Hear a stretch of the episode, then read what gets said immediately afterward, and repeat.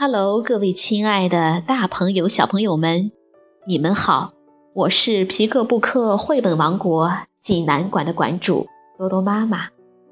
每天一个好听的绘本故事，送给爱听故事的你。感谢您关注我们的微信公众平台“皮克布克绘本济南站”。今天给大家推荐的故事出自于。彼得兔和他的朋友们系列故事绘本，名字叫做《小猫汤姆的故事》。济南的朋友们可以到皮克布克绘本馆里来借阅这本书，外地的朋友们可以在我们微信公众平台的百宝箱里看到它。小朋友们，你们准备好了吗？下面就跟着多多妈妈一起走进皮克布克绘本王国吧。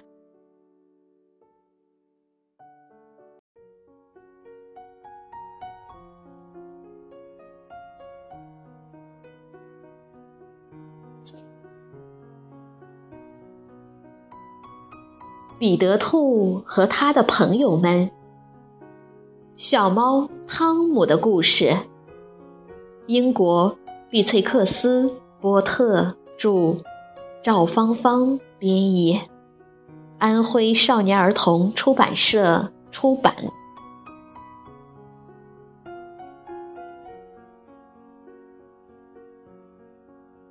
从前有三只小猫，它们的名字分别叫做米敦斯、汤姆和娃娃。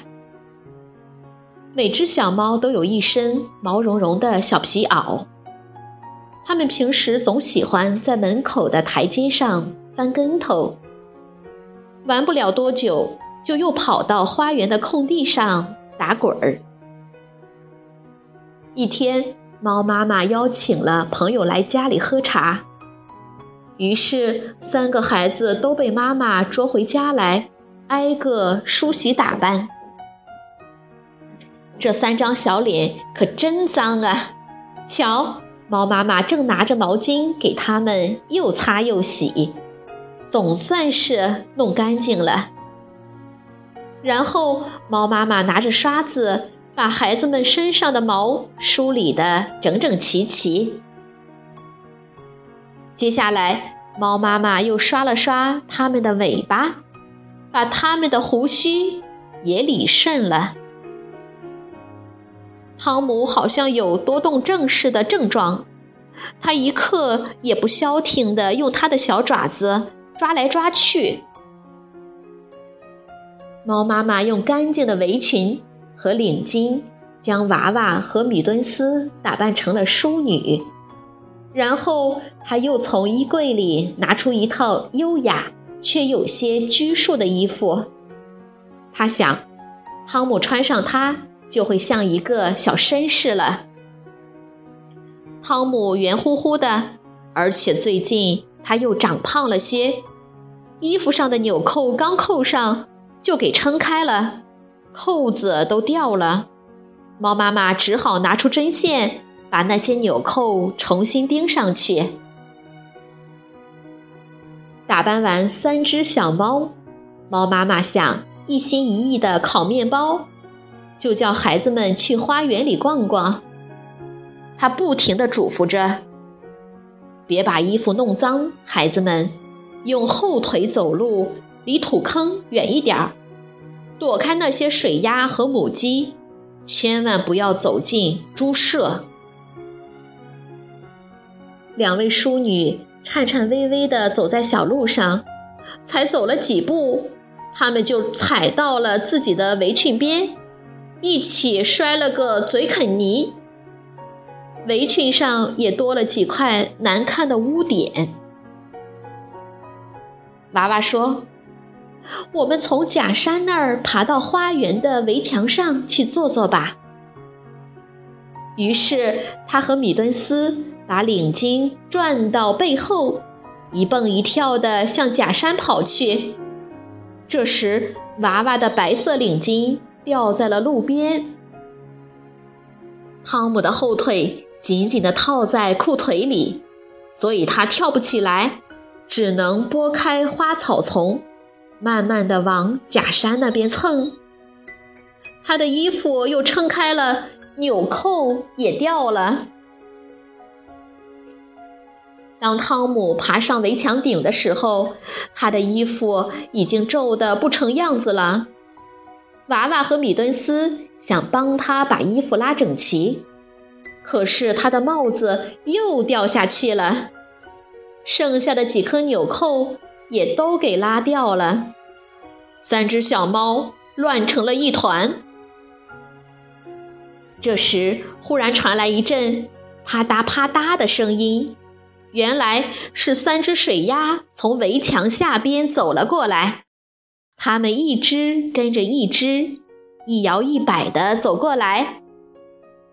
啪嗒啪嗒，啪嗒啪嗒。三只水鸭看见了围墙顶上的三只小猫，就停下脚步，站成了一排。它们打量着三只小猫，露出了诧异的表情。然后，其中的两位水鸭小姐分别捡起掉在地上的帽子和领巾，戴到了自己的头上。米敦斯忍不住哈哈大笑，笑得都跌下了围墙。汤姆和娃娃也跳了下来，因为这个举动，三只小猫的衣服都落在了地上。娃娃对三只水鸭说。请你们帮帮忙，帮我们给汤姆穿好衣服，把他的扣子扣上。那位水鸭先生侧过身子，慢条斯理地走过来，捡起落在地上的那些衣服。没想到，水鸭先生却把汤姆的衣服穿在了自己的身上。他穿这些衣服比汤姆穿显得更加滑稽。旁边的两位水鸭小姐也把两件围裙穿上了身。水鸭们忍不住感叹道：“这是多么美好的早晨啊！”然后，三只水鸭就这样头也不回地走了。它们仍然保持着刚才的队形，啪嗒啪嗒。啪嗒啪嗒，猫妈妈到花园来找它的三只小猫。它看到它们光溜溜的在围墙上蹲成一排，身上一件衣服也没剩下。猫妈妈把三个小家伙拽下地来，赏了他们几巴掌，压着他们回了家。他骂道：“客人马上就到了。”你们却搞成了这副样子，不能见人。我的脸被你们丢光了。三只小猫被关到了楼上。猫妈妈对它的朋友们说：“请大家原谅，三只小猫都出麻疹了，正躺在床上养病。”这当然不是真的啦。恰恰相反的是。他们三个连一分钟都没有躺在床上。尊贵的客人们在楼下优雅地享用茶点时，不知什么原因，楼上时不时传来一阵阵非常特别的吵闹声。我想改天我要再写一本大书，告诉你们有关小猫汤姆的更多趣事。至于那些水鸭，他们像平常一样下到了池塘里。那些衣服、帽子和领巾立刻全都被水冲走了，因为上面一颗纽扣都没有啊！你看池塘里的这三只水鸭，它们直到现在还在寻找那些东西呢。